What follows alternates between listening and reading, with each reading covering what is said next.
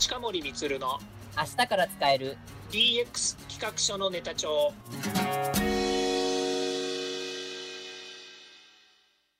こんにちは。サートプロの近森光です。こんにちは。アシスタントの堀内隆です。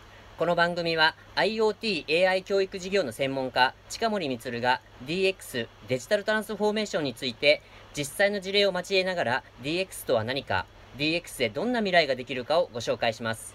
事例をもとに実際にお客様や社内に提案する企画書に落とし込めるまでの使えるネタのネタ帳としてお届けします。よろしくお願いします。お話を伺っていきたいと思います。よろしくお願いします。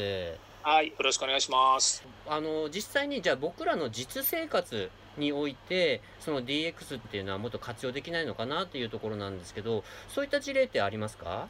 まあ、私もそうなんですけど、はい。えースマートメーターとかですね、はい。それからスマートヘルスケアというものに多うんうん。分身を置いている方って多いんじゃないのかなというふうに思うんですよね。まあ、簡単に言うと、ええ。活動量計ってありますよね。あ。りますね。よくみ皆さんねこう最近腕に巻いている、はい。えー活動量計っていうのをねよく目にする機会があると思います。スマートヘルスケアというのでですねどんなことができるのかというとですね、うん。まああの腕につけている活動量計で取れるものっていうのはまあ限られてますよね。はい、えー体温取れたりとかですね、うん。それから、えー歩数がカウントできたりとか、うんうん。えー脈拍が取れたりとかですね、うんまあ、いろんなものがこうできるんですけど、はい。まあ、そこで取れたデータですね、まあ、私は何に一番使ってるかっていうと睡眠管理に使ってるんですね。睡眠管理あちなみにどうです？睡眠を測ってみてあのこうちゃんとこう寝れてる感じ今されてます？そうですね、まあ、自分自身やはりその、すえーなんていうの睡眠時間というよりも、うん。えー寝る時間が不規則っていうのがあってですね、ええまあ、実際に1日どれぐらい寝てるのかっていうのがもともとこの測り出した最初なんですよね。あーえで家族からですねあの、まあ、全然寝てないんじゃないかって言われたことが以前あったんですね。えはい。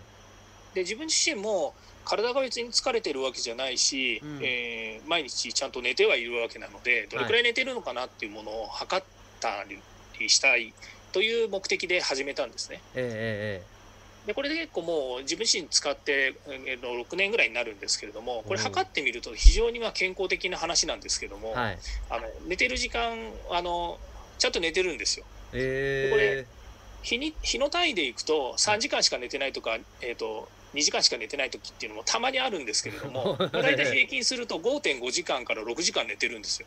あでも結構短いですね。そ5時間6時間寝てるのははい。結構ちゃんと寝てる方だっていうふうに自分では思っていてで自分自身はいやーもう少し寝てないんじゃないかなと思ってたんですよ。はい。したら56時間寝てるしで、うんこれあの日によってっていうことを言ったんですけど、うん。週単位だとか月単位で見るとまた違うんですね。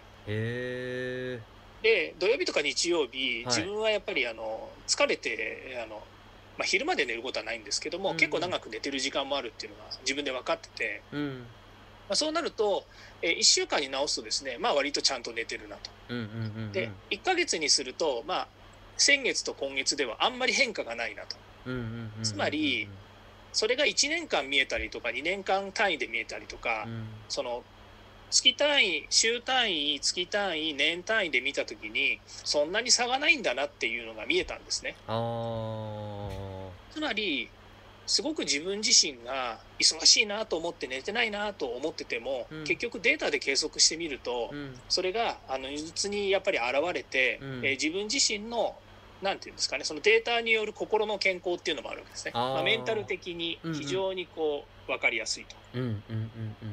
いうことがあったわけなんですね。まあ、ええ。これは私の場合はたまたまその睡眠時間を測りたいっていう、まあ、うんテーマだったわけなんですけれども、まあ、こういったものをじゃあどういうふうに構築されてるのかっていうとですね、え。まああのえーこの活動量計のセンサーがですね、うん。私のいろんなバイタルのデータを取って、うん。うん。でこれをアプリを通じてですね、うん。クラウドに全部貯めてくれてるわけですね。でうん。私の製品自体を提供している会社がそのクラウドも持ってそこにデータを貯めているのでそこに貯めたデータをまたアプリで、えー可視化して見てるうん。ということなんですね。うん。ですからまさしくその今の IoT、まあ、AI がどこまで組み込まれているかっていうのはもちろんあるんですけども IoT 製品としてですね、うん。えーまあ、今キーワード出しましたけれども、うん。センサーでこの私のデータを取ってそれを、えーインターネットを通じて、うん。えークラウドの方にデータを上げると。うん。でそのデータを分析したり、えー見やすいような形にデータを変換して、うん。私が見ているアプリケーションですね。スマホのアプリケーションの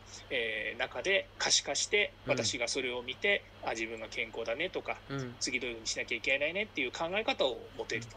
またはその心のケアのようにですね自分自身の、えー体調の変化っていうものを知ることによってですねうん。自分自身が、えー心穏やかにいられるというすごく、まあうん。いいメリットがあるわけですよのスマート何々っていうふうに言ったんですけど、えって賢いっていう意味がありましてえ、はい。まあ、そういう意味ではこの小さなですね腕時計型の、ええ。えーこのデバイスからですね、うん。えーいろんなデータを取ってですね、まうん。あ、上げてくれる私を管理してくれると、うん。非常にまあ賢い、うん。えー自分のパートナーになっているということなんですね。実はこれは展開非常に面白くてですね、うん。まあ、今あのこういったあの世の中としてコロナみたいなですね状況になってくるとですね、はい。まあなかなかこう、えー外に出てですね、うん。えー触れ合うことができなかったりとか、まあ、うんいろいろあるわけですよね。うん。でそういう中であのこのスマート、えーヘルスケアとかですねスマートメーターとかっていうのの、まあ、進化系がですね、うん。えー顔認証の AI とかですねこうん。ういったものにつながっていくわけなんですね。で私も今関わってですねこの顔認証 AI を通じたですね、はい。えー体温測定みたいなものを今製品化して、えー世の中に出してます。でこれを活用することによってですね非接触の中でうん。まあ、誰々が、えーこういった、えー AI カメラですね、うん。えー顔認証のカメラを使うことによって、えー出勤時にえー入り口のところで測ってもらえて、うん。また帰る時にもですね、えー36.4度になりました。いわゆる、えートレーサビリティという言われてますけれども、はい。その人が、まあ、どういう活動をする中でどういう体温でいられるのかっていうようなこともあるわけですね。はい。顔認証 AI というのが搭載されているので、うん。近森光っていうのをですね、まあ、事前にこう、えー登録していくことによって判断して、うん。えー AI がですね判断してですね、うん。それでそこに、えーまあ、いわゆるバイタルデータですね、えーとはい。温度管理っていうものをしていると。でうん。GPS が当然ついてますから、うん。その測った場所ですよね。そういったところで、えーどこどこで近森光が何度だったよっていうものをですね、うん。全部記録することによって、まあ、うん会社として